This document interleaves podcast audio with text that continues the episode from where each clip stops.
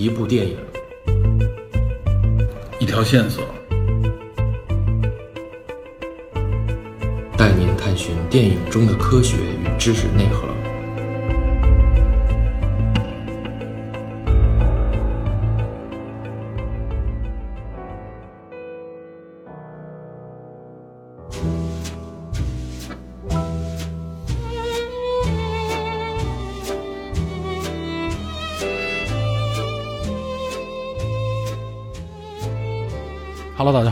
Peter。在上期节目《爱尔兰人初探美国黑帮宇宙》上集里，借马丁·西克塞斯的这部黑帮史诗，我们简单回顾了一下当时所处的时代背景与相关人物的故事。因为这部影片所涉及的历史与社会话题相当之多，拿出其中任意一件都至少可以做一期节目。因此，本期节目呢，我们并没有针对其中的某一事件进行深度的挖掘。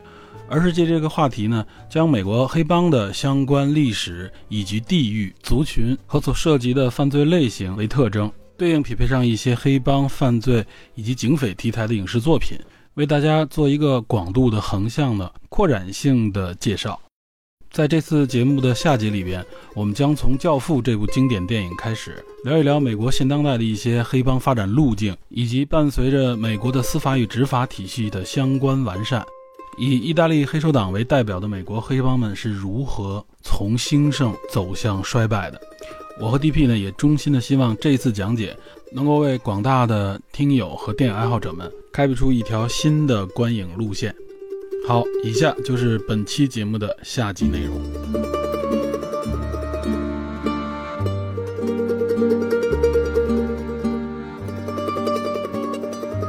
教父，我觉得啊，咱们以后有机会单独得谈一下，所以咱们就在这里边简单说一下就完了，咱们不作为重点。嗯，主要一个是教父的发生年代，刚才说了，四十年代也是二战刚结束啊，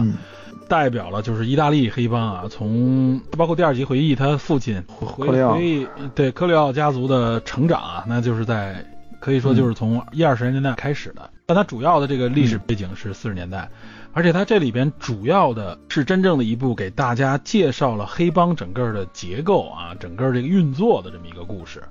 这里边有各种不同的角色，内部内部家族的这种感觉。对对对，他把这个各种不同的角色在这个呃黑帮的组织里边怎么样分工，大家是怎么样传递信息，甚至啊怎么样执行的时候，都给大家嗯简单介绍一下。我们这里边简单捋一下啊，比如说马龙白兰度啊，他因为这部影片还获得奥斯卡最佳男主，这而且不是他第一次获。嗯，他演这个影片里边的这个老大，他可以说就叫做老板，或者说是终极老板的这个角色啊，在一个帮派里边，我们可以简单来说，他就是老板。然后呢，他的儿子，尤其是当时他的大儿子啊，他们这些人呢，在这个帮派里边叫小老板。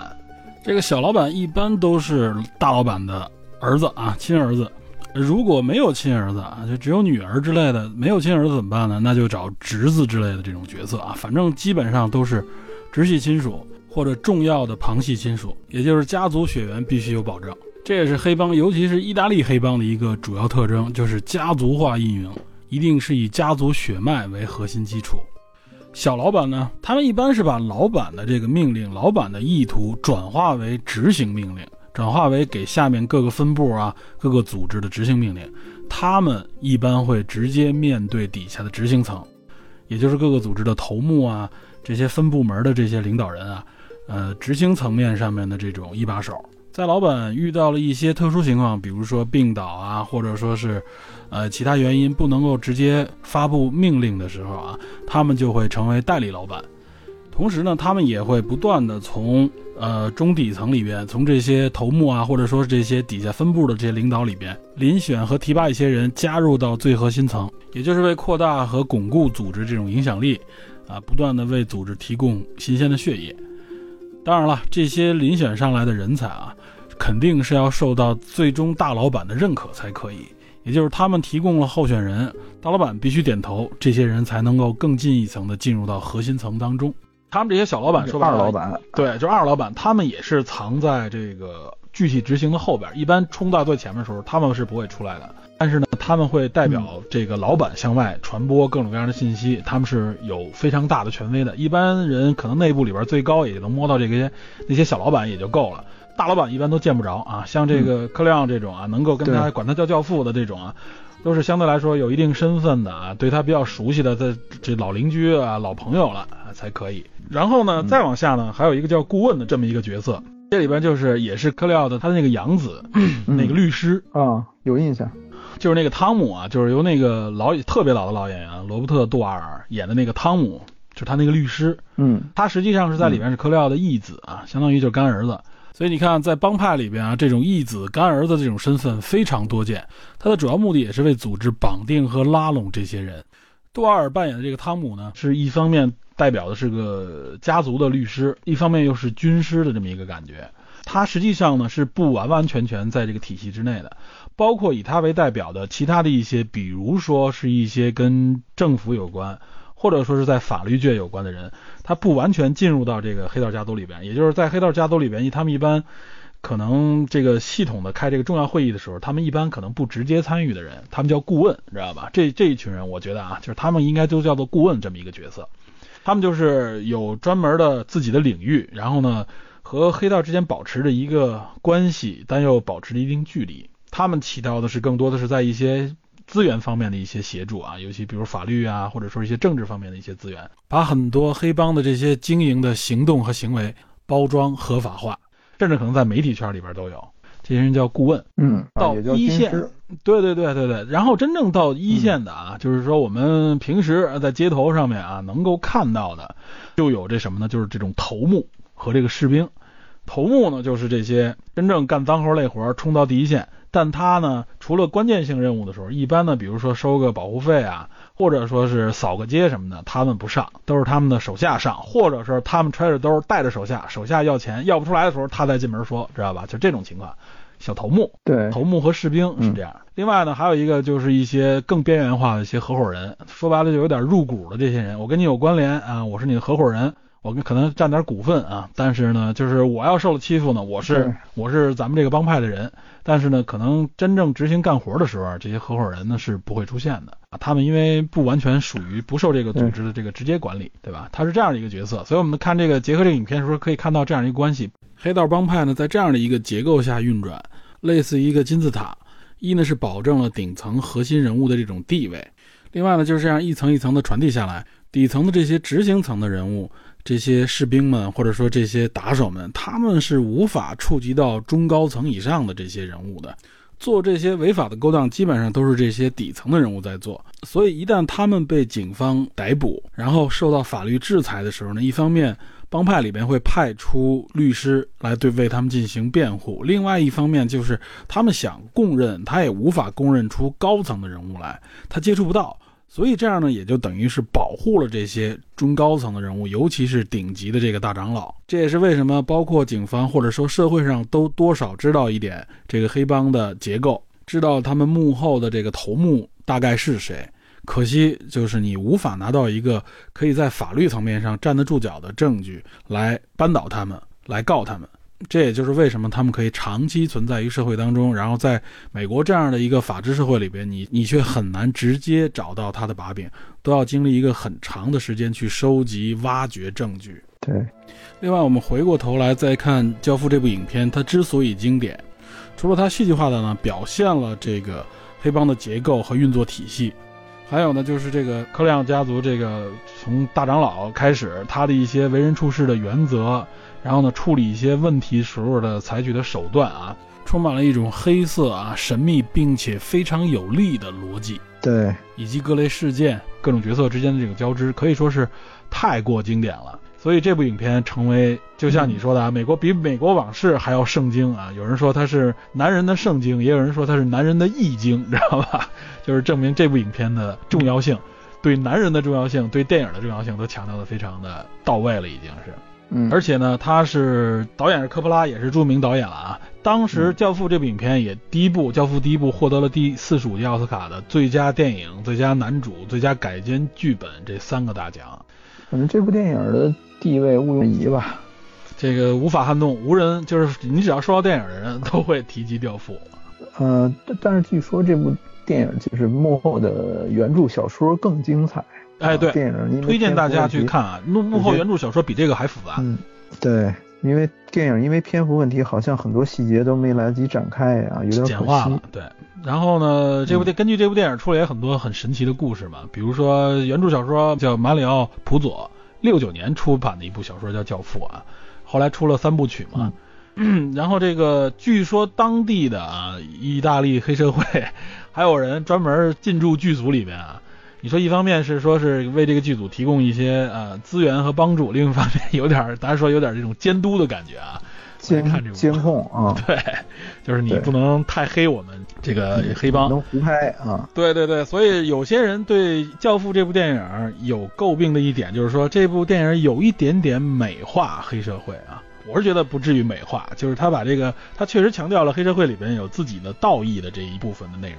呃，对，因为他就是黑手党，到时候咱们具体聊的时候，黑手党的这个组织结构和他的人员构成，其实跟其他是不太一样，跟其他黑帮。咱们后边说这个，最后总结的时候说这黑手党的时候，我们可以再详细说。另外呢，这部电影还引出了一个重要的线索，就是所谓的五大家族。这个五大家族就泛指纽约的五大家族啊，就是意大利黑帮纽约，因为纽约也是可以说是美国最发达、最大的一个城市。它这五大家族，无论从体量还是影响力上来说，它甚至可以说就是美国的黑帮里边的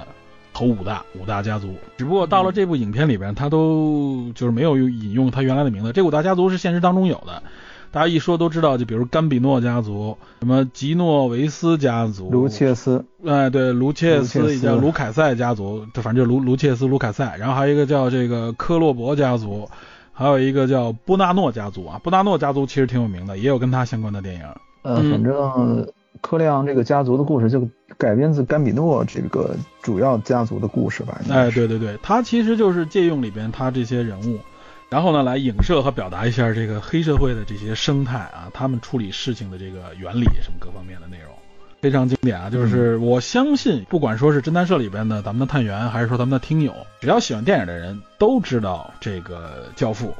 但是不一定所有人都看过，一是必定大家就觉得一个是比较长又比较老，不敢轻易去碰。哎，对，这个太太经典，大家要这这个谈谈知道就行。但是是不是真的要能拿出时间去看也不一定。所以，但是我是觉得啊，尤其是这三部曲的电影和这个小说。大家有时间，尤其是现在这个有长期假期的时候，不妨拿来看一看。尤其那个对照的看的时候，小说里边的那个解读，小说里边的很多地方要比那个电影里丰富多彩的多。里边你能看到这个克里昂这个这大长老的他的心态啊，他表达的时候，这里边很多经典名句成为了这个可以说是指导我们的这个名人名言录，知道吧？对，很多人都在自己电影中致敬。啊，模仿甚至这个场景，对，无论是电影桥段啊，甚至他这个语句啊，甚至很多文艺作品里边都有。所以这就是《教父》啊，说的实际上他后来一直延续到八十年代了，都已经接任的这个 Michael 他都已经老了嘛，这个就是到八九十年代了已经。对，但主要大家认为经典的形成就是四十年代末啊到四五十年代这么一个期间。啊，这个就是纽约，这个可以说是也是黑帮里边很重要的一个据点。纽约这个城市里边的这个重要的故事，教父。咱们说了芝加哥、纽约、洛杉矶、大西洋城啊，慢慢的把这些东西，嗯，给大家串起来。但是啊，这个故事之后，教父这个故事之后啊，其实紧接着这个年代，也有一部特别著名的电影，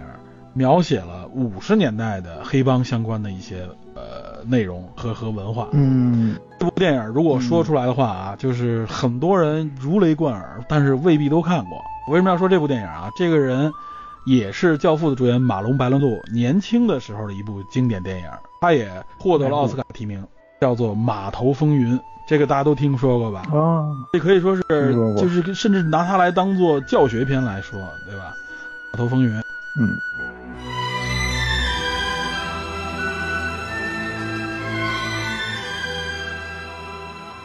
简单说两句啊，也是希克塞斯的作品吧？不是不是马丁希克塞斯的，你想他五十年代，马丁希克塞斯那时候还太年轻。这个导演啊，是一个可以说是在美国历史上也很有争议的一个著名导演，伊利亚卡赞啊，可以说是一个非常著名的导演。他九九年的时候获得了奥斯卡终终身成就，但是他在获奖的时候，他上台的时候啊，可以说是鼓掌声和嘘声是对半的，一直是一个很有争议的导演。哦，为什么呢？呃，伊利亚卡赞这个名字可能对于大家来说有点遥远，大家不太熟了。但是他可拍过很多著名的电影，比如说《欲望号街车》，这也是。哦，马龙·白兰度的主演，文艺青年，没错没错，心头好，没错没错。然后比如说说的这一部《码头风云》啊，这都是非常有标志性的啊。这个《码头风云》这部电影啊，里边表达了他的有一点点的他的个人的内容。他的被争议的点是什么呢？这个伊利亚卡赞，据说他在麦卡锡时代啊，就是审查那时候审查共产党人嘛。美国当时是麦卡锡主义盛行嘛，也叫做红色恐慌时代。很多美国人被怀疑、调查并被审问啊，认为是共产党人。尤其对好莱坞，对吧？好莱坞很多演艺圈里边，当时有很多人是左左翼人士嘛。据说这个伊利亚卡赞就自己在这位审查的过程当中，就供述出了很多著名的人物，包括像阿里卓别林这样的人物。所以卓别林后来为什么移民到了这个瑞士，移民到了欧洲，不回美国啊？据说就和伊利亚卡赞的这个，你可以说他是一个，有些人说他是吹哨人，或者说他是他交代了这些内容有关。尤其是在那个不叫吹哨人了，那个就是原意是告密者了，就是。对对对，所以他有告密者的这么一个身份在这儿啊，所以尤其是在西方，尤其在美帝，他们对告密者的这个身份特别的敏感，特别的排斥。很多影视作品里面都是啊，就是说觉得告密者是那种既弱小然后又坏的那种人。所以伊利亚卡赞这个名儿到死，也就是这个告密者的这个身份也没有被抹去。因此，他如此重要的这么一个啊电影人，我估计尤其是电影专业的人很熟，对他的电影。他在九九年获得，应该是九九年吧，获得这个终身成就的时候啊，很多人嘘他，就很多人对他是是不认可的，就因为这个原因。即使他在电影行业里边有这么多的贡献，有这么牛的作品啊。嗯，他的作品包括《推销员之死》也也是他著名的作品啊，非常厉害了这哥们。哦，《推销员之死》是他。对对对，所以你像马龙·白兰度，可以说就是在他的影片当中啊，慢慢的这个成名起来的。嗯，这里简单说一下，《马头风云》说的是什么呢？《马头风云》说的就是五十年代纽约的码头工会、码头工会啊和黑社会的一个斗争。工会老板实际上就是一黑黑社会老大，然后他们就是盘剥这些。工人，然后呢，结果呢，就是两边形成了这个矛盾啊。最终，实际上这个马龙·白兰度扮演的角色，本来他是一个就是黑社会性质的一个这么一个人物，呃，然后呢，他当时还我记得有一个有一个台词吧，我记得很多人说评论，就是他当时说那个台词，说这个鸽子，说城市里边的鸽子如何如何，他们不代表好也不代表坏，但他们会被盘旋在这个纽约上空的这个鹰最后被这个抓抓住杀死，然后他用这个鸽子这个身份来暗指。有人说啊，来暗指就是这个怎么说呢？吹哨人或者说是这个举报者或者说告密者的这个身份，就是他们不应该用这个直接的好坏来评论这些人啊，有这方面的影射。包括这个马龙·白兰度也是那时候还很年轻，他在里边扮演这个角色，他的身份也很特别。他本来跟这个女主的这个哥哥有关，就是女主的哥哥的死跟他就有直接关系，然后他呢又跟女主呢相爱。然后呢，又受到这个黑帮老大这个背后的指使，本来他属于黑社会的，来监视这个工会的。然后慢慢呢，他转变了自己的这个身份吧，相当于是啊，跟因为受女主的原因啊，受到那个神父的影响，慢慢的最后他等于是一个人去跟这个黑社会老大去对抗。他原来是个拳击手也是，然后后来受伤，你记着他那个有那个经典的剧照和片段啊，就是马龙白兰度一脸的伤疤，领着一帮工人最后走回到那个码头那工厂里边。代表了他的这个胜利，他们把那个黑社会老大，也是这个码头工会老板，给扔到水里边去了，然后他们就回去，是这样一个影片啊。这个影片反正据在当时的那个背景下，包括他根据的是当时一个一个系列的新闻报道，而且这个报道最后还获得了普利策奖。这篇报道的名字就叫做《滨海罪犯》，伊利亚卡赞就是根据这个报道拍摄的《码头风云》。拍摄这部影片的时候，他是用很真实的一种手法，在当时黑白片的那个情况下，他很真实的就当时找了很多现实当中的码头工人来参与拍摄这个影片，直接拍他们所生活的一些地方，怎么说呢？就是更真实的来表达这个电影所表达出来的这个主题。但是他背后里所说的呢，仍然是纽约处于纽约的这个黑帮势力，是码头工会啊，跟刚才咱们说的那些还不太一样，他是控制码头这一块的啊，说白了也是控制这帮这个。中下层的工人是这样的一个情况。我觉得，如果按照刚才咱们说那个大家族的理论来说啊，他这个码头工会的这个头，我估计可能最多算个头目啊，可能小老板都算不上的那种，就比较中低层甚至底层。对，属于中，我觉得最多属于中层吧，因为他这个人数众多嘛，基本上就是属于这种中层。我觉得可能达到不了太高层的这么一个层级。确实，这这方面不太了解啊，到底这个人背景是什么样，我没太没太去去翻这方面的资料。嗯，这就进入到五年其实对，其实在这之前我有两个人物得提一下，就是两部电影，年代稍稍早一点。大概在呃，就是二十世纪三四十年代，甚至四五十年代吧。嗯嗯，也差不多。主要是两个，对，两个电影。第一部就是就非常著名的《八面煞星》。哎，对，这个也是阿尔帕西诺是吧？对，阿尔帕西诺非常著名的一个黑帮老大的形象啊，跟这个《教父》中的这个 Michael 是完全不一样的方向。没错，霸气，甚至甚至非常狂妄啊，目空一切。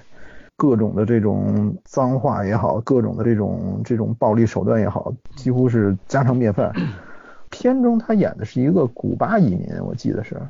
这古巴移民来到美国这边打拼，但是他本人就是一个，就来的时候就带着带着刀疤，那个脸上就不好惹了。呃，最开始他只是在饭馆里打工，我记得是跟他一个好朋友 Manny，后来呃偶然接触了这个黑帮，给黑帮运这个毒品。甚至到最后挤掉自己最开始那个介绍人，成为当时黑帮老大的一个最亲信的手下。到最后他又做掉了这个黑帮老大，自己又就整个是他成为一个最终的一个大毒枭这么一个故事。啊，对，这个我记得巴面煞星这个这个角色应该历史上就是真实真实人物来的，他应该也是啊。对他这个人物叫做艾尔卡彭，呃，绰号就叫八面。他这个人年代更早，也是禁酒时期。他是芝加哥犯罪团集团的这个创始人和老大，嗯，但是他生在这个布鲁克林，他是那不勒斯裔的这个移民，嗯，嗯，有人说他是这个当时一个帮派叫五点帮，五点帮的这么一个成员，然后当时他是给这个犯罪场所和妓院当保镖，嗯，这么一个人物，所以你看他这个人物就明显就是当保镖的肯定就是行使暴力，就非常常见。嗯，后来他也贩私酒，后来也跟这个警察部门相互获利，其实就跟这个电影中的某些情节挺像。嗯，但是他这个年代和经营的这个项目是有一定区别的。他在现实生活中这个人物好像是一直到哪一年，到四几年的时候，联邦给他这个定罪十一年。他曾经想找这个辩护团队上诉，但是上诉失败了。四几年的时候就放出来，然后当时他已经是有这种中风的症状，到四七年的时候就就死了。但是他这个犯罪行为因为太著名，这个人物也是名气很大，所以除了这个八面煞星以外，还有一个德尼罗演的这个电影叫《铁面无私》，嗯，原型人物也是他，所以这个人是其实是很有名的一个人物。我记得说很早以前有个八面煞星，说的也是这个，对对对，但是八面人表达的就是三四十年代的这个人物。然后后来德尼罗拍的这个，实际上就把它放到了现代这个背景里面啊。对他只是把这个人物年代做了一个变动，但是他这个人物的性格，还有他这些啊，就是目空一切，甚至这种这种个性冲动的个性，其实是跟这个原型人物卡彭是非常像的。哎，八面煞星是一个呃，就是比较简单粗暴的黑帮电影，但也很经典，值得一看。对，咱们这个时候说的已经就是进入到六十年代了啊，就和。爱尔兰人这部电影里边的年代已经开始重合了。爱尔兰人实际上是从五十年代开始嘛，一直跨越到这个七八十年代的这么一个过程。因为你看那个电影里边，一开始他们开那车也是四五十年代的车，然后一直到了七八十年代啊，都开那种大宽体的车。实际上呢，进入到七十年代、六七十年代的时候啊，也是黑社会的一个。我们可以管它叫做鼎盛的这么一个年代，无论说是从教父那个年代以后，它也是到后中后期啊七八十年代的时候就已经很影响力非常大，非常鼎盛了。呃，你刚才提到这个《八面煞星》这部电影啊，它的这个背景不是有古巴的这个背景吗？而且它到了哪儿了？到了是迈阿密，对吧？对，迈阿密，对。呃，迈阿密这一块儿实际上就是已经，就咱们刚才一个是说东部地区，一个是西部地区，这时候迈阿密属于南部地区了嘛，就已经最美国最南端啊，那个那个那多出那一块儿，那迈阿密就在那附近嘛。东南嘛。对，它不是在墨西哥那边，是在东南地区。迈阿密这块儿呢，它实际上它的一个时代背景啊，就是它为什么会成为一个也是黑社会比较猖獗的地方，就是因为毒品的原因。七八十年代，可卡因啊、海洛因，主要实际上那时候从南美地区啊就进入到美国，主要的入口之一就是迈阿密地区。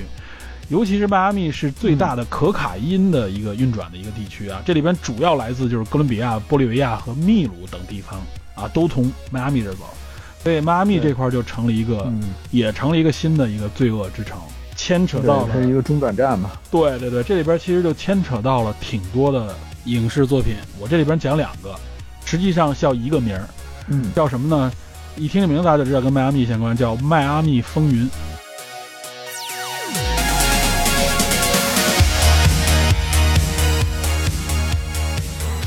迈阿密风云啊，这个我知道这个名字啊，是在两千零六年知道的，因为当时当年上映了一部电影，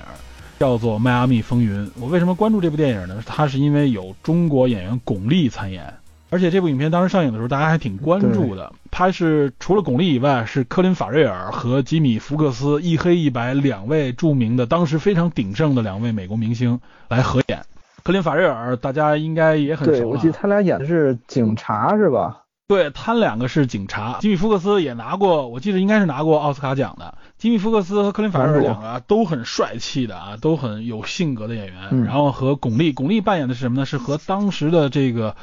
呃，盘踞在迈阿密的一个黑帮老大啊，呃，有关，他是这老大的情妇吧？对，应该是应该是妻子还是情妇，反正他的权力也非常大，他们之间产生出来的一个纠葛。然后克林法瑞尔呢，还跟这个巩俐有染，等于是他们俩这个角色呢是相爱了，相当于是啊，在这样一个过程当中啊，这个黑白警探又是潜入到这个组织里边来，潜入的过程当中还和这个组织里边的可以说女老大相爱了，是这样的一个故事。可惜呢，这部电影的评价不是特别高，我记得可能也就六点来分，还是可能六分左右吧。但是我记得啊，这个影片的拍摄的手法和表演还是可圈可点的，值得大家来看一看。因为毕竟这个演员都不是随便来的，都是重重牌演员。我记得我好像是当时还是电影院看的这部电影，那部电影对我因为当时这个影片的宣传挺影响力挺大的。对，我记得这部电影是当时美剧《迈阿密什么风云》还是《迈阿密什么这个类似名字的电影版。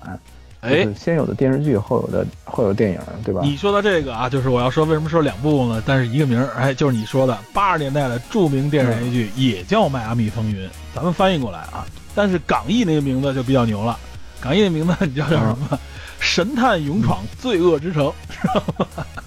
吗？就是，就是听不来是哪儿。对，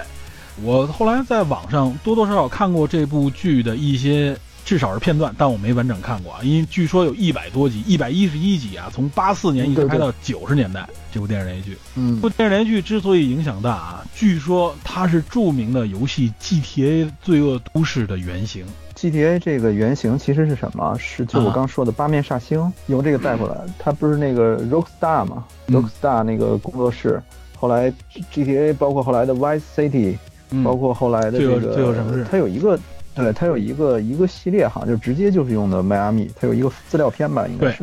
直接用的是迈阿密。嗯，我为什么说它是原型之一呢？就是因为这里面这部电视连续剧里面的主要元素就是香车、黑白警探和美女，知道吧？就是这个。哎，尤其是在迈阿密那种海滨城市夜景当中啊，这个警察开的这种敞篷跑车啊，这个跑车还有说还有一点可以值得来说的啊，就是法拉利赞助的两辆特斯塔罗萨，这应该是法拉利在。八十年代非常著名的一个车型特斯塔罗萨啊，特斯塔罗萨当时据说啊，法拉利赞助是两辆黑色的特斯拉罗萨，这个我们应该在零零七影片里边可能也看过，就是那个法拉这个在法拉利车型里边属于块头比较大的，有点方方正正的，边上侧面啊有挺大的那种空气的呃导流的那个格栅，就是为了空气导流，另外一方面也为散热，车有点方方正正的啊，这车我估计大家看了以后多少都会有点印象。那那车头那个灯可以抬起来，而且在那部影片里边啊，这两部车本来是黑色，后来被刷成了白色，说是因为在夜里边跑嘛，这个白色比较显眼一点。所以呢，这部影片如果大家去看的话，网上还有很多视频，主要包括后边有些人，包括改编这个视频，都结合一些符合那个年代的时代背景的那个音乐啊，就那个 disco 音乐的那种配的啊，非常有意思。那个影片我觉得啊，就是夜景啊、赛车呀，然后香车美女啊这种情况，主要是从那个那个里边元素特别明确。就是，而且那里边有一个文化，没错，而且那里边有一个角色，我要单独说一句啊，那里边那个白人警探在那里边看着非常帅气的白人警探，半长的头发，开着敞篷跑车，戴着一个黑墨镜。首先，那个白人警官有一个经典的镜头，就是摘墨镜，惊讶的张半张嘴看远方啊，那个被 被制成了一个在微信上特别著名的一个表情，就一个人来回来去的摘眼镜，摘了眼镜里边后边还有一个眼镜，你知道吧？就是取自这个镜头啊，我知道那个镜头里边剪切出来的。哦然后呢，哦，这个演员叫唐·约翰逊啊，这个演员实际上是在咱们之前谈的一部另外一部著名的电影电视剧当中啊，他扮演了一个重要的角色，就是《守望者》当中啊，在那个电视剧里边的第一集里边死掉的那个警长，就是这个演员。啊，我当时看的时候，我就觉得这个警长看怎么这么眼熟啊，知道吧？就想不起来他是谁。后来我才才想起来，哦，他是在这个《迈阿密风云》里边。那只不过在那里边就更老了，因为到现在了。那你想，那是八十年代的电影连续剧，他正当年三四十岁的样子，到现在呢，肯定就是六七十岁了，五六十岁，所以他这个留了白胡子，相对胖了一点。但是你能看出来，这个白人演员还是很有派头的这么一个样子。他是这样的一个来历啊。他是不是《利刃出鞘》里边死那老头儿啊？哎，《利刃出鞘》里边他不是死那老头儿，他是当时那个几个孩子当中的一个，是那个，他是其中一个女婿。哦哦，我想起来，大女婿是大女婿。哎，没错没错，对，杰米里·柯蒂斯的老公，他们两个人，对他这不是出轨了吗？对，是他演的，对吧？想偷钱。嗯，对对，联联系起来了。他只不过现在你想，那他现在只能演老年了，那个里边还很帅气。对，当然了，《迈阿密风云》这个影片啊，包括主要是电视连续剧展现出来的黑帮的东西呢，更多的就是一种脸谱化的，就是贩毒啊、犯罪啊、追车啊、枪杀之类的这这些内容啊。但也是告诉我们，就是在迈阿密这个地区，它的独特的地理位置，包括它所处在的独特的年代。原来咱们说过，毒枭里边也有这个情节，就是当时我记得那个飞机运毒嘛，它最后到美国入境的时候，都是降落在迈阿密，从迈阿密运出去啊。所以你它也是因为它的地理位置加上特殊的年代背景，形成了它的这个呃有很深的这种黑帮的文化，在这期期间也有很多的文艺作品来描写这个地域。这就是迈阿密七八十年代。嗯。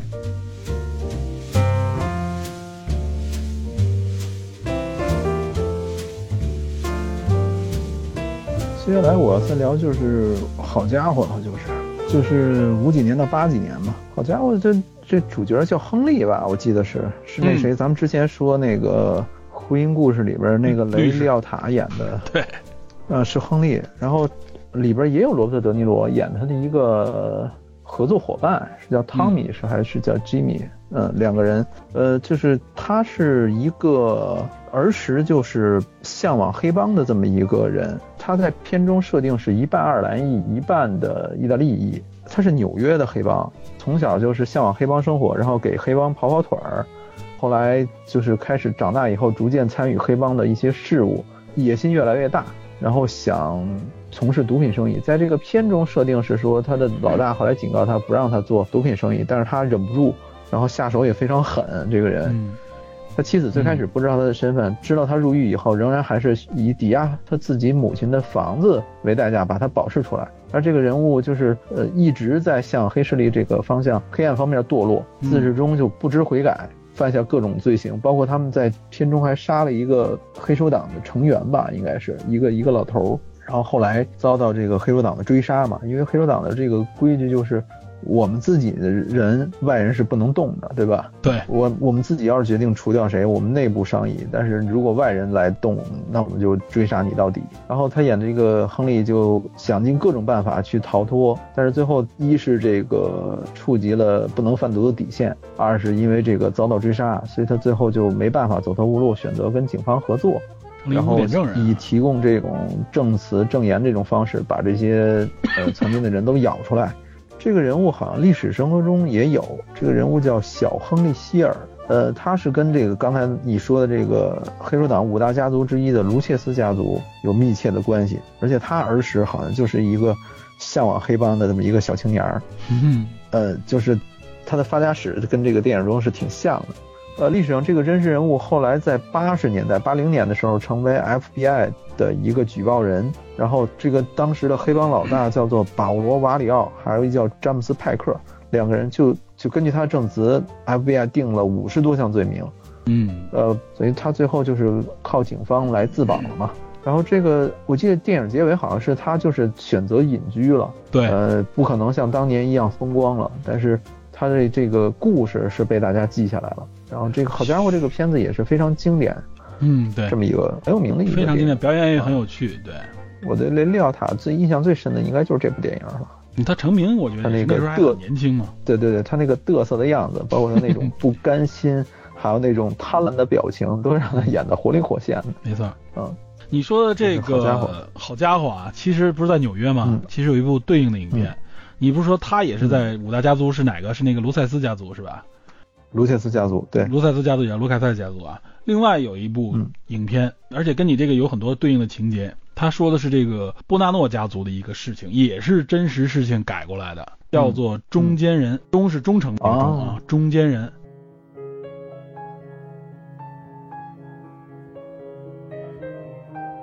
这个是也是著名演员阿尔帕西诺和那个谁阿尔帕西诺，还有那谁德普，德普对，约翰尼·德普，约翰尼·德普当时还是年轻帅气啊，帅气逼人的一个年轻小伙子。首先说中间人这里边啊，这个约翰尼·德普是警方的人，对，他是卧底到黑帮啊。然后呢，黑帮里边这个阿尔帕西诺呢演的也不是最终大 boss，他是中间的一个啊，相当于是个头领啊，是个小老大，他是这样的一个人。嗯他不是黑帮的直系亲属，但是他在里面也是干了很年很多年，所以说就是一中层干部，就算是一个很忠诚的一个中层干部。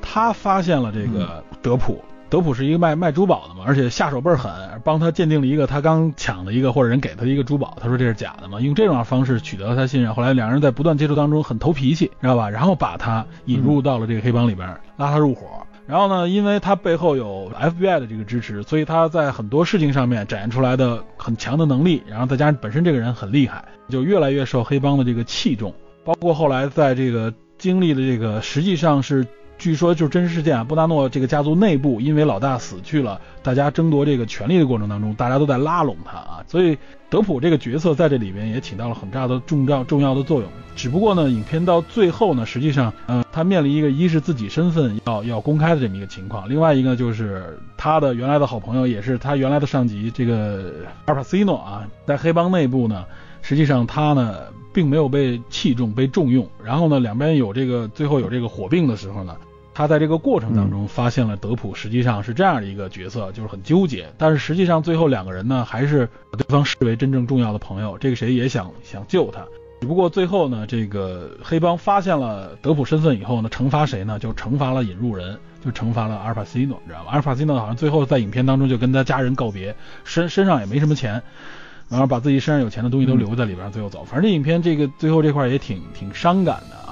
这样的一个影片，这影片也是很有名的中间人。而且这部影片啊，实际上是也是根据真实历史改编的，而且有一部原著小说。这部原著小说叫什么非常有名，叫《唐尼布拉克斯：冒号我在黑手党的卧底生活》。说这个人啊，这个人实际上啊，我为什么刚才因为你说了就是关于这个证人这方面的这个信息，然后他实际上是一个卧底。嗯这个卧底这个信息啊，实际上是在七八十年代开始。这个唐尼布拉斯克实际上是真正第一个真实意义上 FBI 卧底到黑帮的这么一个人。哦，这个人是真正第一个从事这种卧底便衣这么工作的一个人，而且这个人真的很厉害，他收集到的这个证据导致最后黑手党成员啊将近有两百多次被起诉，有一百多项罪名，然后比你刚才说那五十多项还厉害。比那亨利还厉害，知道吧？而且呢，引发了这个黑帮内部的很多的这种惩罚性的这种问题，就是杀死了很多这个啊，比如说被抓住的人也好，或者说被被被供出来的人也好啊，这里边包括很多人因为跟他相关，最后发现原来是这小子是他妈的是便衣，这小子是他妈卧底，结果跟他相关的很多人也都被杀，是这样的一个情况。嗯而且这个波纳诺家族啊，悬赏五十万美金，当时八十年代五十万美金也非常大的一笔数字了啊，应该相当于搁现在也好几百万，至少。现在都很多了。对啊，嗯然后呢说要悬赏他的人头，而且布达诺家族据说当时被剔除出了委员会啊，这个委员会就是说说白了就是美国黑帮委员会啊，有这么一个组织，就是从五大家族里边给剔除了，因为你对，因为你他妈的你们家族居然是引进入这么一个病毒，已经侵害我们机体了，所以必须把你剔除，都造成了这种影响。嗯最终呢是等于 FBI 呢等于间接找到布达诺家族的一些有影响力的人。跟他们进行了一个一个谈判，这个谈判最终的说的就是说，你不能用这种方式来杀我 FBI 的人，你要你要敢杀的话，那咱们这个是吧？FBI 是肯定是不会不会轻饶你们的。然而且实际上最终呢，这个波纳家族也分析，就是说我们要真把他们 FBI 的人用这种方式干掉的话，那以后呢我们没有立足之地了啊，因为必定原来大家还讲法律，没有抓到我的法律把柄的时候。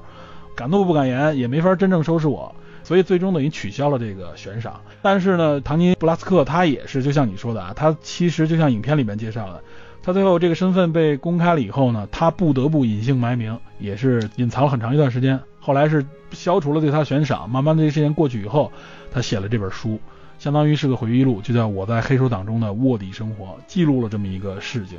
中间人指的就是这么一个故事，只不过把这里边很多啊不相关的人也好，或把很多情节就戏剧化了，把他们的这个恩怨情仇戏剧化了。实际上，这个中间人是他中间并没有说和这里边某个人产生这么深的这个情谊，没有这么强烈的。而且这里边这个故事，我为什么要这么说呢？就是七八十年代的时候啊，这个黑帮非常猖獗。大家会说，那这为什么美国警察、警方也好，或者联邦调查局拿他没办法？就是那个时候，因为黑手党他的特殊管理模式啊。就是那个时候，警察对他们掌握的证据就有限，包括他们的管理模式。所以最终呢，更多的是采取的就是击破他们内部人士，比如说像你说的啊，一个是自己当了污点证人，另外一个呢就是很多以这种卧底的形式进入以后来揭料，拿到关键证据，才能够真正的开始对黑帮进行清理和绞杀。它是这样的一个历史渊源。有大量证据才能定罪起诉嘛？对你像《爱尔兰林》里边，他这个警方最后没办法，都是以其他的罪名把这几个人送到监狱里去定罪，对吧？因为主要的他怀疑的几点，他找不到证据嘛。对，关键点都找不到，包括你想，连霍法现在大家都不知道到底怎么死的嘛。这帮人守口如瓶的这个水平很高啊，这个咱后边会解释一下。另外，我觉得还有一部，你其实说好兄弟的时候，有一部叫《赌城风云》，非常著名，也是德尼罗主演，这里边也有这个乔佩西。就我说的，乔佩西给我强烈印象，就是因为这部影片非常暴躁的一个小个儿啊，就是。德尼罗一直跟他是 三十多年的好朋友，都防着他，就因为他这暴躁性格，就知道他在很多事情里边会坏事儿啊。这影片主要就是这么一个故事，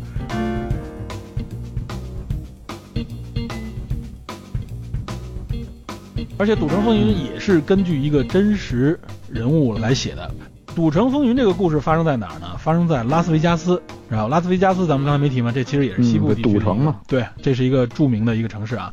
当然了，这个人物原型叫本杰明·西格尔，他是一个犹太裔的黑帮啊，实际上也意大利籍的犹太裔人，他跟这个意大利黑帮的关联非常深。这个意大利黑帮的关联主要的源自于哪儿？就是芝加哥。他原来是在这个体育赌博方面非常有名，但是因为一些种种原因，那他呢被当地呢有很多法律限制，所以他干脆就把他引到这个赌城，让他去协助经营赌城，因为这哥们儿。说白了，就有很强的精算能力啊，这个就是经济头脑非常强，经营头脑非常厉害。影片里边也介绍了很多，通过这影片介绍这个赌场是怎么运作的，所以等于让他看场子，让他去管理这个赌场。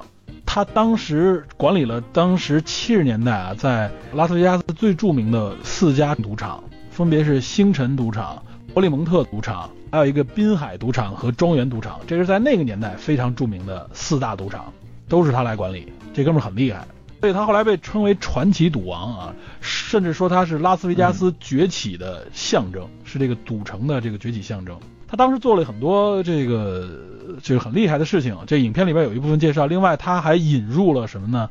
他将更多的女性荷官引入到赌场当中来。这荷官就是发牌，就是这个做这个盒装的这个人，性感荷官在线发牌。哎，哇塞，你这个联想很特别。当然了，这个也不并不一定都是性感荷官，但是就是很多女性荷官 来做这个工作，原来都是一些男性。开了个车，小车。但是呢，他就像这部影片里面，他是八十年代最后被告上法庭，然后然后呢，法律等于最终呢也没有掌握很多他协助黑帮洗钱啊之类的这种证据，但是最后是等于是。禁止他进入赌场，就等于把他封杀了。而且他在八二年的时候，也确实是像在影片里边，他遭遇了一次暗杀，炸弹袭击啊，在他车里边一启动，光炸了。但他为什么没死呢？是因为他在自己的车底下垫了一块金属板，在自己的座位底下。这哥们儿之前就有房，这哥们儿这属于高智商犯罪啊！这个这哥们儿脑子想挺多的。影片里边德尼罗也有那么一段戏啊，所以大家可以看看德尼罗。而且我觉得在那部影片里边，德尼罗那个扮相一个中年中年男子那个样子，你和现在对比一下，哎呀，真的是当年的那个状态 太厉害了，太厉害了。而且这部影片啊，也是还有一位著名的女主角，应该提一句，就是沙朗史东啊，沙朗斯通。沙朗斯通在当时已经是成名了，本能里边已经成名了，本能好像九十年代初嘛，八几年，八四年还。不，九十年代那应该是九十年代初，九零九一吧，好像是啊。《赌城风云》是九五年上的，啊，沙朗斯通在那时候啊，就是已经逐步成名嘛。沙朗斯通因为这部影片获得了六十八届奥斯卡金像奖的最佳女主角提名。沙拉斯通的表演真的是，我记得原来有几个镜头哦，除了乔贝西那个狂躁镜头，就有沙拉斯通几个镜头。我好现在在看啊，我觉得沙拉斯通表演真的是很厉害啊，不仅仅是好看性感，他把那么一个真正可以说是最后呃颠覆了德尼罗这个事业的这么一个女性啊，这个女性可以说是红颜祸水，到底是怎么个祸水法啊？表演的淋漓尽致，也是马丁·希克塞斯的导演啊，所以非常值得大家看一看，非常有意思的一部电影，而且他也有罗伯特·德尼罗和乔佩西。对，啊而且这部影片介绍的就是拉斯维加斯赌城这个黑社会怎么和赌城之间啊，怎么把这个赌城里的钱带到黑社会里边来啊，这个里边有很多很关键的这个描写，大家可以看一看，非常有趣。对，其实刚才我还想补充一个电影，这个电影就是你刚才说那谁德普的时候，嗯，德普主演的另外一个黑帮电影叫这个《黑色弥撒》。哎，这前几年黑色弥撒。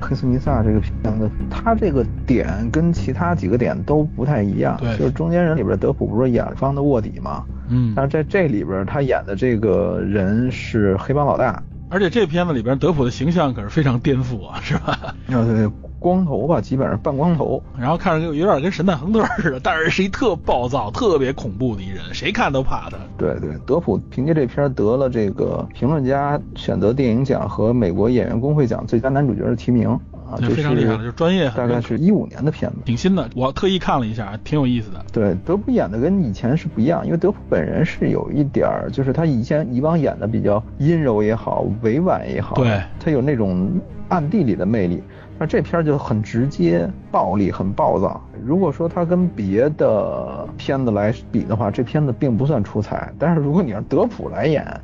感觉就跟以往是不太一样了。对，很怪异。呃，他演这个人物也有历史原型，这个人物原型叫詹姆斯·约瑟夫·巴尔杰，这个人是爱尔兰裔美国人，在波士顿爱尔兰裔出生，然后嗯，这就扯到波士顿了，这一对个。波士顿的黑帮。然后他有六个弟弟，其中有一个就是当时的这个马省吧，就马萨诸塞州参议院主席。就是说他本人是黑帮老大，但是他弟弟是是白道的是政界而且这个位置不低。嗯，所以这个人在当时这个地方，他整个家族在波士顿地区就是权倾一世，黑白两道全是他们家的人，嗯以至于当时 FBI 拿他们都没什么办法，甚至是到了这个，对，当时据说是七十年代到九十年代初，警匪一家，当时啊非常厉害，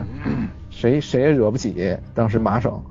后来到了九四年，当时美国的缉毒署，你可见他这个还有毒品的事儿，还有麻省的这个警方，还有波士顿的这个警方，为了挽回自己的声誉啊，包括 FBI 也是挽回自己声誉，就开始重新追查他们。然后到大概一一年，这个人才落网。然后说一句，这个片子其实跟马丁·希克塞斯另外一部片子有关。这部片子这个人物的原型的一部分内容被借鉴到马丁·希克塞斯另外一部片子《无间风云》，也就是《无间道》哎的美国版内容里边。所以大家看《无间道》的时候，觉得有一点奇怪，就是有些情节很像我们熟悉的港版的《无间道》，但有些情节又又又不像。对，所以其实它是借鉴了港版《无间道》的一个框架，就是警方还有黑道之间相互卧底，这个是框架是有的。但是它很多的这个内容是改编自这个这部电影的这个原型，就是这个巴尔杰的这一家的故事，等于是警方和黑道卧底的这些内容，它是从这里面来的。所以嗯《无间风云》跟这个港版《无间道》还是有有很大区别比较明显的区别的。嗯，对，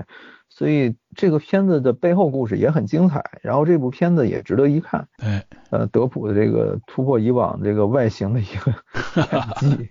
对，外形演技，而且这里边其实好多演员啊，乔尔埃哲顿，咱们原来也介绍过，对，叫这勇士包括这卷福，对吧？都在里边，都是现在已经很主流、很明的演员了，对吧？大家也都很给 Bacon 好像是有。对对对有他有他，我忘说一句，他这个片子里边的这个叫东山帮，叫也叫东日山岗帮，嗯啊，东山帮这一个著名的波士顿的黑帮组织啊。然后据说他们还跟爱尔兰共和军有联系啊，有是有这一说法，反正是就道儿挺深的。对啊，我大概说的也就这几部吧，主要就是这几部。咱这说的不少了啊，你看最后等于是提到了波士顿了，都已经。呃，这里边纽约、芝加哥、波士顿、大西洋城、迈阿密、洛杉矶、拉斯维加斯，对吧？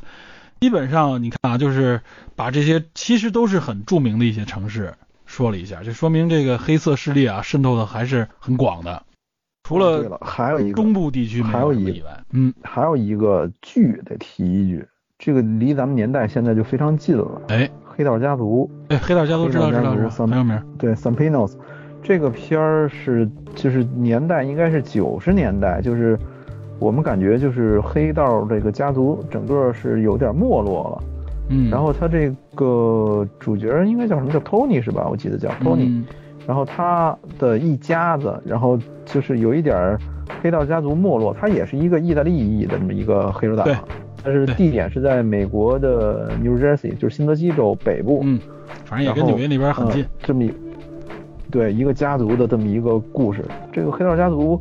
很多人都知道，但是大家可能都没没太没太没太看。然后这个片子里，嗯，就是挺不错的，我看过，我记得我看过一季。然后这个片子好像是讲的就是他们这个家的生活，黑道生活，就是。这主角托尼在外面无论的如何的通过这种黑帮的手段打拼，但是回到家里仍然非常爱护家人。嗯，这么一个事，好像这个一共是拍了是五季还是六季？啊，六季，六季是，六六季，八十六集，最后一季是零七年结束嘛？啊，零七年结束，对。然后这里边有一个人物得提一句，卢布泰兹这个人物就是这个演员演这个卢卢布泰兹的这个演员。是绿皮书里边，就是 Vigo 演的那个 Tony Lip 的人物原型啊，演员是那个绿皮书里对的人物原型。那这我还真不知道。这个这有一个故事，这个演员挺传奇的。这个演员你要是有印象的话，就是在《黑道家族》里边，他演他是一个半谢顶，戴着眼镜，他是演这个 Tony 的上级。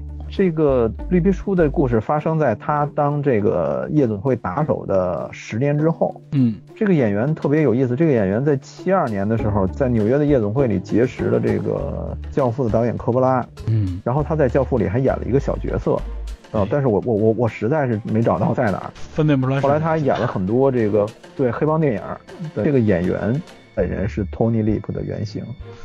然后，嗯，关于《黑道家族》，好像说在明，呃，不是明年，今年吧，《黑道家族》导演 David Chase 来做编剧，然后《权力的游戏》还有《雷神二》的导演亚伦泰勒执导一部电影，叫做《纽瓦克圣人》，嗯，好像是《黑道家族》的前传，《纽瓦克圣人》今年九月二十五号上映，华纳的电影好像是，呃，可以期待一下。呃，有人说啊，《黑道家族》反映了一个黑帮的这个到最后的这个没落史，有人看了就是有一种。你也有今天的这种感觉，但是也有人认为 主角 Tony 的这个样子是这种，呃，无论在外面男人如何打拼，回到家里仍然非常爱护子女的这么一个父亲形象，反正挺值得一看这个片子。我也看了，他主要靠演技，演的还是非常好的。对，演技挺好的，然后也有一些虐心的桥段吧。HBO 的剧嘛，都适合这部剧，其实挺适合慢慢品的，就是有时间大家可以跟看书一样啊，拿来慢慢的来看。还有一些就是咱们咱们就不说了，一些电影就是大家有啊非常多了。其实黑帮电影凡是跟犯罪有关的啊，呃太多。哦，对了，我这儿还有一部，这我差点忘了，这部还得说一句。你说，这部叫做什么呢？叫做《美国黑帮》啊，这名字很有总结性的这种感觉啊。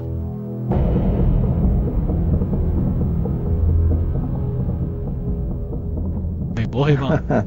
嗯，说的是也是在纽约啊，纽约的哈林区。为什么要提这部影片啊？两千零七年上映的啊，它记述是黑人黑帮。那谁，丹特尔华盛顿演？哎，对，丹特尔华盛顿和拉塞尔克劳两个人演的。对，这影片的演技各方面还是非常值得称谓的。他描述的是六十年代末七十年代初啊，在纽约哈林区的这种以贩毒为主的这些黑帮的这个故事啊。这个人物叫弗兰克·卢卡斯，原型也叫这个名字。他原来是黑帮老大的司机啊，也是个随从。一直伴随在老大身边，结果黑帮老大的突然死去呢，给了他一个上位的机会啊。他等于利用了这个机会呢，重新组织了这个黑帮，而且拉了自己很多家族的人士进入到这个黑帮体系里边来。当时他所处这个区域里边的这些毒品交易呢，实际上幕后的控制人是这个乔什·布洛林扮演的一个反派啊，也就是咱们熟悉的灭霸。乔治·布里林扮演的这个反派本身是一个警察，也就是他利用警察这个身份，等于是控制了当地的这些毒品交易。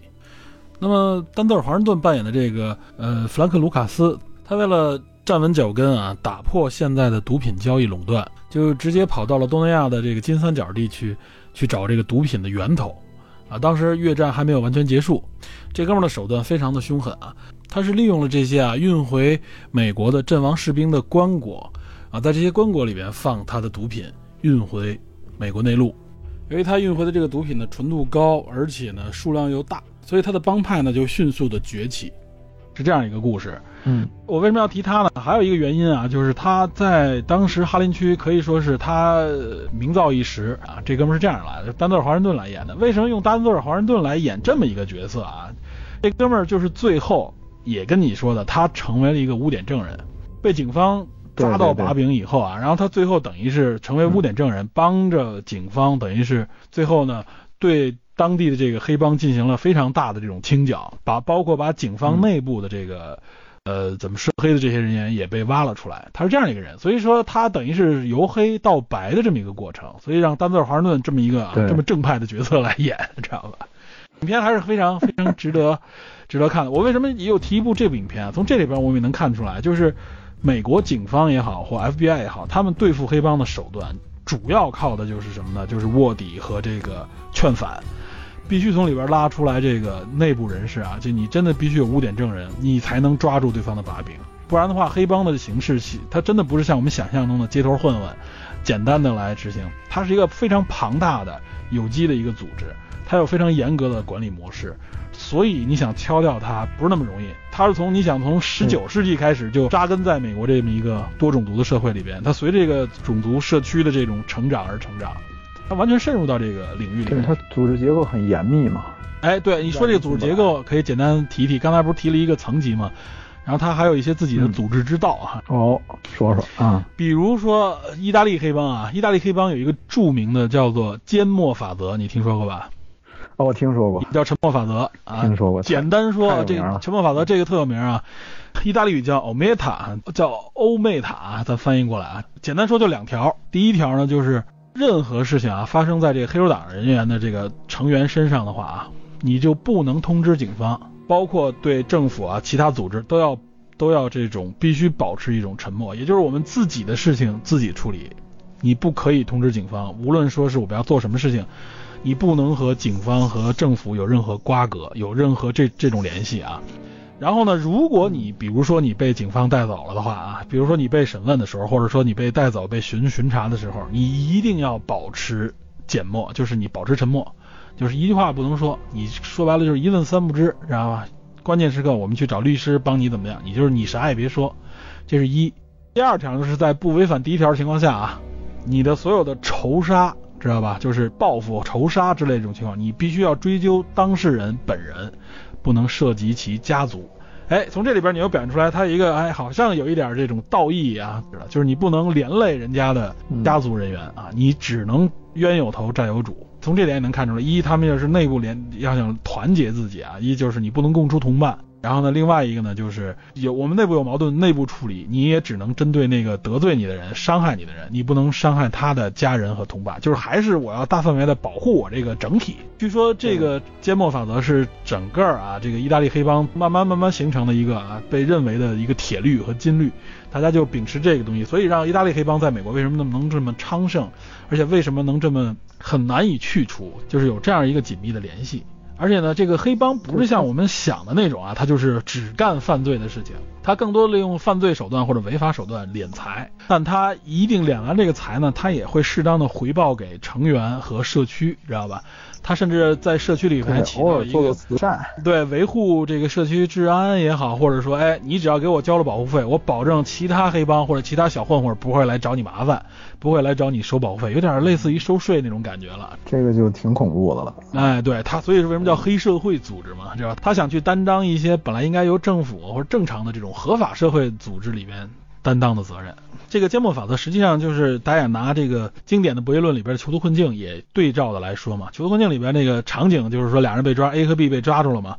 你面对四个选择，嗯，就是 A 承认，B 不承认，或者 B 承认，A 不承认，或者两个人都承认，或者两个人都不承认，会面临什么样的刑罚？最后里边那个两个人都不承认的话，就是只能轻判你，因为没有证据嘛。所以他们用这个缄默法则也是用这种方式，就是所有人一开始就是抓住的所有犯人，你会发现警方很难撬动他们从他嘴里边撬动出来这个真实的情况，你拿不着证据。也就是刚才咱们说的很多电影也是嘛，警方唯一能用的方法就是你既然用这种囚徒困境的方式炸不出来他，那怎么办？直接审讯审不出来，那我就只能渗入到你的机体里面。我们或者要不然就是卧底你，要不然就是拉拢你起边的个别人，我给你更大的利益也好，或者保护你的方式也好，我保证如果你爆出来不会受到组织的这个报复。OK，那我用这污点证人的这个保护方案，就是证人保护的这个手段，有这样一个立法来保护你，从而让他们有机会才能供出自己的这个知道的线索。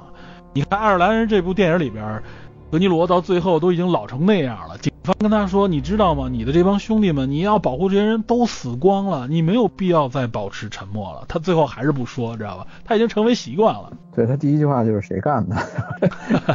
他以为是被别人做掉了。对。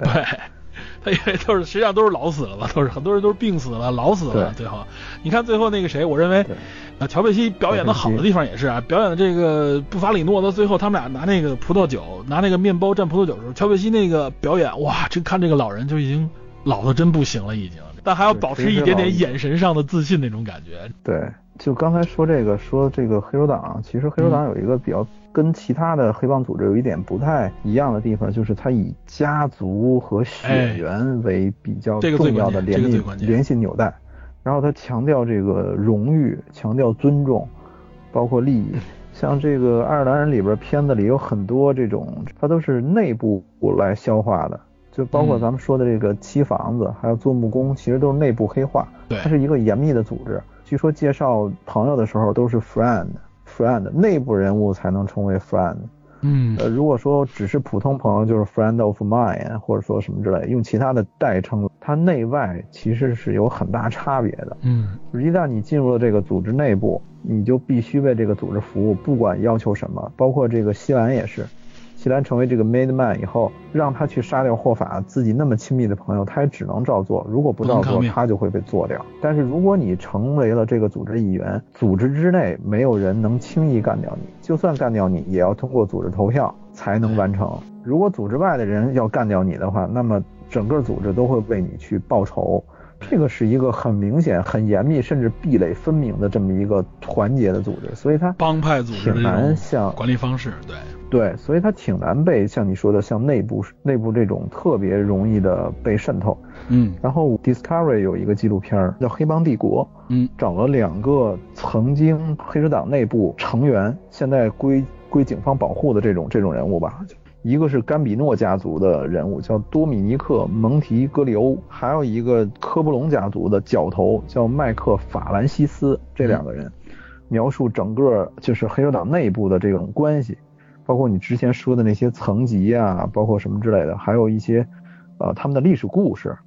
呃，比如说这个当时卡罗甘米诺死之后，这个两派斗争，一个是他的小舅子保罗卡西纳拉诺，一个是这个安妮洛德拉科区，这两两派的斗争有很多很多故事，包括黑帮内部的一些做法。其中一个人物就是我说的这个多米尼克，他表兄弟还有他舅舅都是黑手党的人，然后他舅舅是他的引荐人。但是到最后，他为黑帮做了很多事情，呃，结果他舅舅却没把他正式的让他去参加黑社会，然后甚至对他还有一些不太好的行为，所以他最后就跟警方合作，咬出了很多黑帮的这个故事，都很重视家族荣誉，然后也很重视整个内部的组织结构的严密，呃，那种感觉，我觉得好像我们在其他的黑帮组织上面都比较难看到，只有意大利黑手党这种。严密的家族式的百分之百纯种的意大利人，这种感觉才有。它的历史渊源其实就是咱们说嘛，从西西里那边啊，由于他们的社会环境也好，或者他们的整个组织形式一直这样，而且他到了新的移民国家以后啊，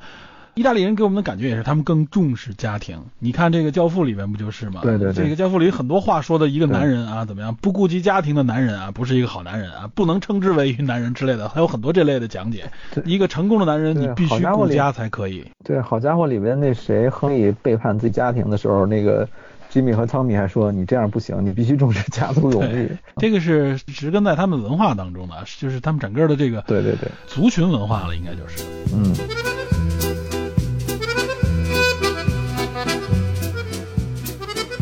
咱们最后说说啊，就刚才说了很多意大利黑帮啊，就是说，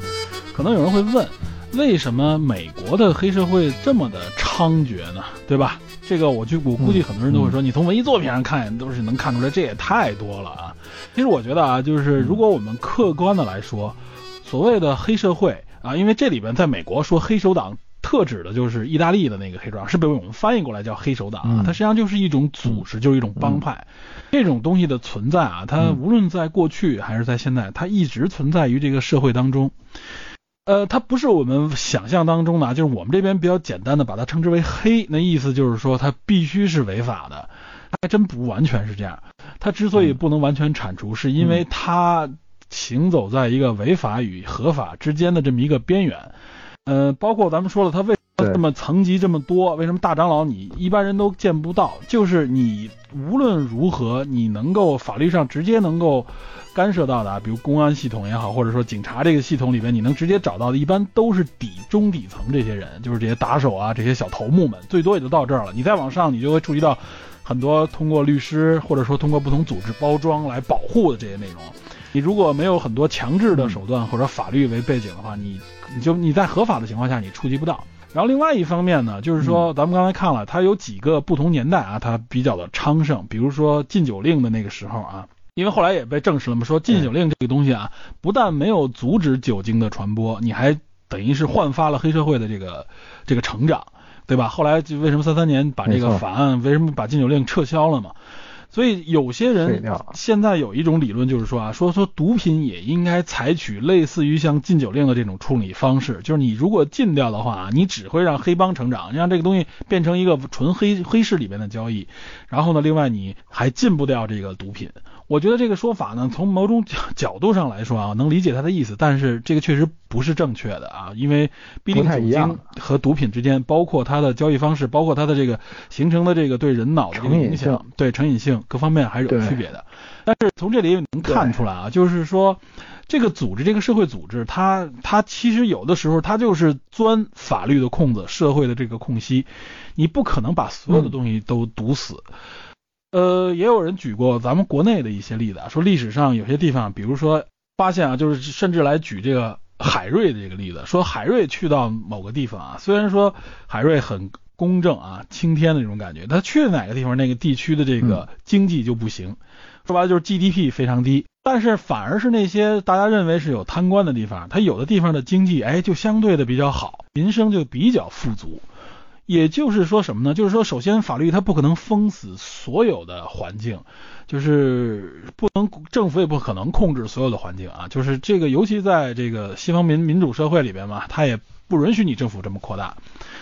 那么正是因为这样的有各个地方限制了政府的行为，所以有些地方就是黑社会就拼缝进来了。这黑手党就拼缝进来，他就想把有些东西慢慢的通过利益交换啊，通过一些半违法、灰色地带的东西来管理起来。然后另外一方面，他发现啊，这个赚取大利益的方式跟什么有关？就是吸毒啊、卖淫啊，然后赌博之类的这些很多东西就都走向违法了。哎，所以他很多东西就和这挂钩。呃，这几个年代嘛，你我们不是说过吗？你像，七十年代啊，这个六七十年代的时候，不仅是美国，那个时候我们的香港，对吧？就跟美国的这个电影里面说似的，黑社会渗透到警察这个系统里边来啊，两边真的是黑白合作了那种感觉。直到香港八十年代初吧，我记得是成立了廉政公署，对吧？廉政公署以后，我们再看很多港台影片里面也是，黑社会被大量的被节制，然后腐败的现象也被节制。廉政公署对内部，对吧？他对内部干什么呢？就是清剿这些腐败。说白了就是你跟黑社会也好，或者跟犯罪组织这种合作，都被抓出来、挖出来、清剿掉。然后慢慢的，因为他们被清剿掉，黑社会的影响力就开始削减。所以呢，到现在你说香港还有黑社会吗？还有，但是他绝没有当时电影里面描述的六七十年代时候那么的猖獗了对啊！而且你看现在这个社会里面，对，而且你看现在这个社会里边，美国也有，但美国人也承认了，现在的黑社会组织已经早早的不是原来那种情况了。无论是意大利黑帮，还是如何，现在可能相对来说，大家看到的比较多的就是这种啊西裔的，或者说是这种拉丁裔的，对吧？尤其是墨西哥那边过来以毒品为主的这些组织，但是他们呢也没有说像意大利组织一样那么深入的渗透到社会里面来，成为了一种和很多合法组织相纠葛的。然后这个五大家族实际上呢，也不完完全全，五大家族现在还在啊，但也不完全像以前一样，他们更多的开始慢慢随着社会的法制化的完善啊，他们慢慢开始洗白，很多东西开始有合法化的这些分支，有些东西呢，慢慢的它就已经呃更加的隐藏到一些比较黑暗的领域里面去了，但是他的影响力也好，或者他说他的这个能力也好，各方面都没有原来大了。对。已经今非昔比了，所以你看，就像马丁·西克塞斯这个电影里边，实际上到了上世纪末本世纪初的时候啊，他们这些组织原来所信信守的信条也好，或者说原来的这种运作的模式，其实都不具备了，这个社会环境都已经变了，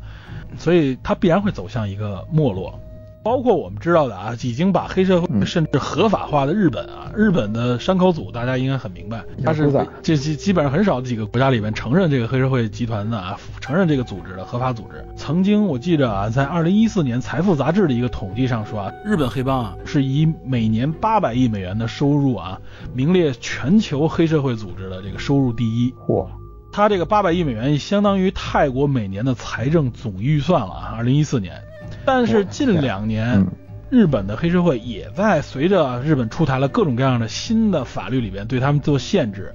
然后呢，包括鼓励这些人从暴力团里边啊这个解放出来，可以加入新的工作呢，就是退出暴力团，他们叫暴力团。这个暴力团说的就是所谓的黑社会嘛。这个当然也跟他的经济发展有关啊，就是就业环境变好，大家这个时候哎就不再用原来的这种半非法或者非法手段去增加收益了，那我可以进入到工作当中来了啊。跟这些也有关，所以日本的这个山沟组也好，黑社会它也在没落。包括现在我们知道的啊，比如说，据说这个黑社会还曾经比较猖獗的，这近些年代啊，就比如像波兰啊、波黑啊、什么菲律宾啊、南非啊、什么马达加斯加之类的这种地区啊，黑社会还比较猖獗。你看他们这些地区也是说，这个社会呢是处在一个 前动荡时期，然后它会比较的猖獗。比他们更厉害的，比如说像。墨西哥啊，什么什么乌克兰啊，哥伦比亚这些地方也是啊，你就发现实际上和你这个社会的稳定程度、经济程度也相关。嗯，然后这个有人做过这方面的一个调查，啊最后有一些总结，就是。黑社会产生主要和社会的这个政治经济，这个尤其是政治的这个动乱程度有关啊。比如说像什么苏联解体的时候啊，包括像有些国家这个动乱的时候啊，它这个时候黑社会就会重生，因为说白了就是这个时候社会能力啊、政府能力、法律这个时候的能力变弱的情况下啊，很多地方它需要自己。自治，很多地方很多组织，它就会组织起来，形成一些自己的规则。对，在这个形成规则当中，有些人有些组织形成的规则就比较的怎么说呢？人性化，有些呢形成的就比较的铁血，甚至它就就是 更更加的这个唯利是图一些。哎，这种东西就慢慢形成了一个一个所大家所谓的黑社会啊，就是这样的泛滥出来的。哎，要说到这个，咱们历代这个农民起义这些组织，很多也都有黑社会色彩。哎，对，它的组织形式，其实你看，包括什么水泊梁山，说白了，我们他们都可以称之为，对于当时政府来说，你就是一个黑社会组织嘛。你的组织形式，对吧？没错，没错。你自己内部讲道义，然后呢，这个叛徒你一定要这个狠狠的审，然后呢，这个偷政府的粮食怎么样？所谓的劫富济贫，实际上也是形成自己的一个一个循环的一个一个一个群体嘛，就是。对。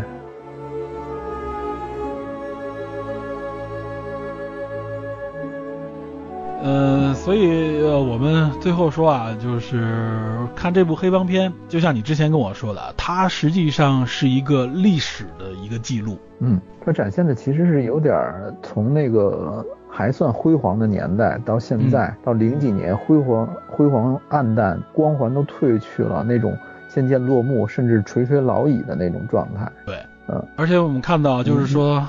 你像西兰这样的人物啊，你看他是之前是个士兵。他实际上啊，他一直充当的就是个士兵，对吧？他在这黑社会组织里边形成什么什么叫做士兵嘛？军队嘛，就是一个代表群体的一个暴力的一个组织，它代表了一种超越可能很多道德、超越很多东西的一个存在，所以西兰他一直就是坚守他这个信念，所以我看他在这影片里面杀人也好或怎么样，很冷酷，这哥们儿很冷静，这很多时候就像他女儿不接受他，就觉得他没有情感，对吧？他和这个。他最后杀这个霍法的时候，他和霍法之间的这个矛盾也是啊，他就是忠诚于组织，组织让我做什么我就做什么。在这里边，他就体现出来就是像士兵一样冷血，对吧？他缺乏那种人性的东西。对，他在离开军队之后，他仍然保持那种麻木的那种状态，哎，就是没有没有共情能力。然后他嗯。上级给什么命令，自己就执行什么命令。只是之前是军队，后来变成了黑帮组织。而且他慢慢当中，他也有体会到了亲情和友情，但是这个东西都没有动摇他的这个怎么说呢？他的信条，直到他最后死的时候啊，你说他是吹牛也好，或者是什么原因，反正他一直就是保守着自己的一个信条。那些人都死光了，他最后还啊守口如瓶，直到最后临死之前啊，把自己这点事儿抖出来。当然也也有说法，就是他夸大了很多成分，然后为自己的。呃，儿女谋一份福利嘛，因为很多都对不上，就当一故事看吧。而且其实你知道吗？就是黑社会里边关于霍法的死，不是很多被逮到的黑帮人物啊，自己在不同的场合啊也交代说这个事儿是我办的，这个事儿跟我有关，或者说这个事儿我知道怎么回事。他们也有一种啊，大家都爆出一种很夸张的料，让你摸不着头绪的这种感觉啊。我觉得他们也有这种默契在里边。对，嗯嗯，你就说像另外两个人嘛，布法利诺嘛，他展现出来就是黑帮里边的自己那种啊，你能看出来，实际上他是非常信守所谓原则的，他信守的原则包包括他的规则，他有自己的一套体系，对吧？但是他信守这个原则，就像他一样，随着他慢慢的老去，他不是完全冷血，他有自己这种，比如说帮助。这个弱者呀，或者说是帮助维持这个所谓的社会的这个秩序也好，他有自己的一套东西。但是你看他这里边就是啊，谁背叛了组织的话，或者说谁对组织不利的时候，他们是可以说做到非常极端的这种。手段的利用像西兰这样的人，比如说他那里边说啊，我上面还有上级，然后你想想啊，他们的影响力，总统都都都会被刺杀，那何况一个工会主席，也体现出来他们这个很，非常狠毒啊，就是可以说触及一切的这种能力和手段。对，就挡我者死嘛，只要你挡我的财路，挡我的利益，我就会做掉你。但是他一方面又展现出来，哎，你只要愿意加入我或者帮助我，我也肯定会。回馈给你啊，这也是为什么他们能长期存在的原因。如果自绝于说白了，自绝于人民的话，你没有生长的环境，谁也不愿意加入你，谁也不愿意巩固你的话，那这个东西自然而然就就消失了。咱们聊这么多部电影，很多真实的黑帮大佬历史上都是两两个面孔。一方面，他们在这个攫取利益上面非常的心狠手辣。嗯。呃，就像你刚才说的那个美国黑帮里边的那个丹德尔华盛顿演的那个人物，他的真实历史背景也是，没错没错，呃，非常行事非常果断狠辣，但是一方面他们又积极的回归最底层的民众，社区也好，民众也好，往往是很热爱他自己的社区，对，所以这些人物其实在当地都是有很大的口碑和影响力的，呃，这个很难用简单的，你可以说他收买人心。你也可以说他是回馈社区，就很难讲。它形成了一个，至少形成了一个可以循环出来的这么一个体系，它不是自绝于这个体系的，所以它有自己的生长环境。对，所以你说一味的这种发狠，谁都会，但是不会长久。没错，像这种源源不断的植根于社区，你其实才真正难以清除。而且你看到这些，就是说随着时间的推移，它慢慢慢慢会变得越来越温和。有点是类似于现在我们所说的这个病毒一样，他要真想存活下去啊，他一开始太狠，他自己也活不下去，因为他把环境都杀死了，他必须变得温和，然后最后达成一种和你共生的这种这种手段，甚至加入你，就像这些黑社会一样，他洗白的过程就是和社会共生的这么一个过程，我慢慢的走入到你的法律里面，那么法律啊，就是代表的像免疫系统一样，法律啊，这个警察一样，他就他清剿这些。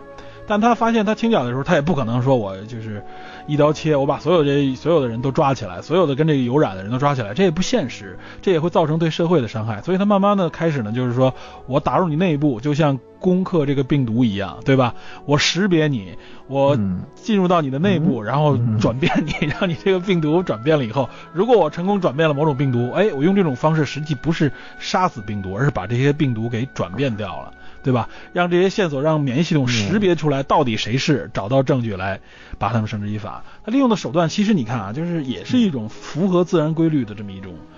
手段。所以最终你想，这个这个黑社会，它慢慢就像现在美国这个情况啊，这也是，它原来非常的庞大，在这个相对混乱或者经济快速发展的时候，有些规则还不明确的情况下，但随着是社会慢慢走向明确的时候，哎，就会有就像原来的最早的爱尔兰的这个这个群体组织，现在就越来越少了。然后意大利的这种黑帮组织呢，可能现在还有影响力，但也在衰落。那么新兴崛起里边，包括像黑人的这种，像你原来说的马尔科姆 X 这种啊，它其实也是一种暴力组织，你可以称之为黑社会，对吧？没错。这个这个，它但是它慢慢这黑人组织由这个的平权，对自己权益的这种确认，然后社会的这个扶持，慢慢慢慢，他的这种组织也会变少，更多的就是说你能看到更多的都是不成体系的社会混混，只能干一些最底层的这种这种问题的事情。想混入到社会的主流当中来，就会变白。包括这个拉丁裔的啊，这个南美裔的这些啊，尤其是墨西哥裔的这些贩毒集团，实际上他们可能现在更多的是充当了黑社会这个角色。我估计可能随着社会的发展，他们如果找到自己的位置的话，也会如此。咱们今儿就算是把这部啊长达三个半小时的影片，我们也刷了这将近三个小时了。三个小时十三个小时了，三小时十分钟了已经。嗯，到时候回头剪一剪，咱们迅速的。我估计得上下期了吧？争取吧，争取一期，或者我不行就上下期。你风格肯定上下期。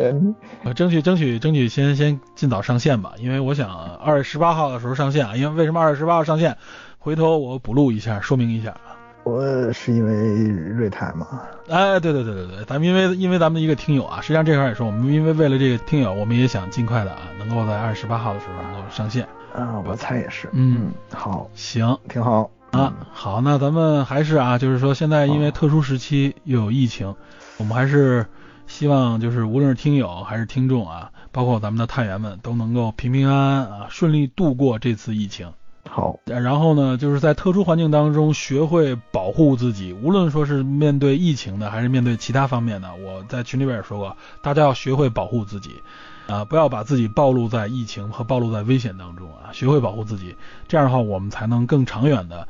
立足于这个社会当中，对吧？对，我们有很多要解决的困难也好，还有面对很多事情，我们可能对也是一点一点的去了解吧，嗯，一点一点接触去，一点去解决。我们相信啊，就是所有的问题最终都是能够解决的，对吧？对，行，那行，那今天到这里啊，感谢大家的收听，咱们下期节目再见了啊！哎，好，拜拜，拜拜。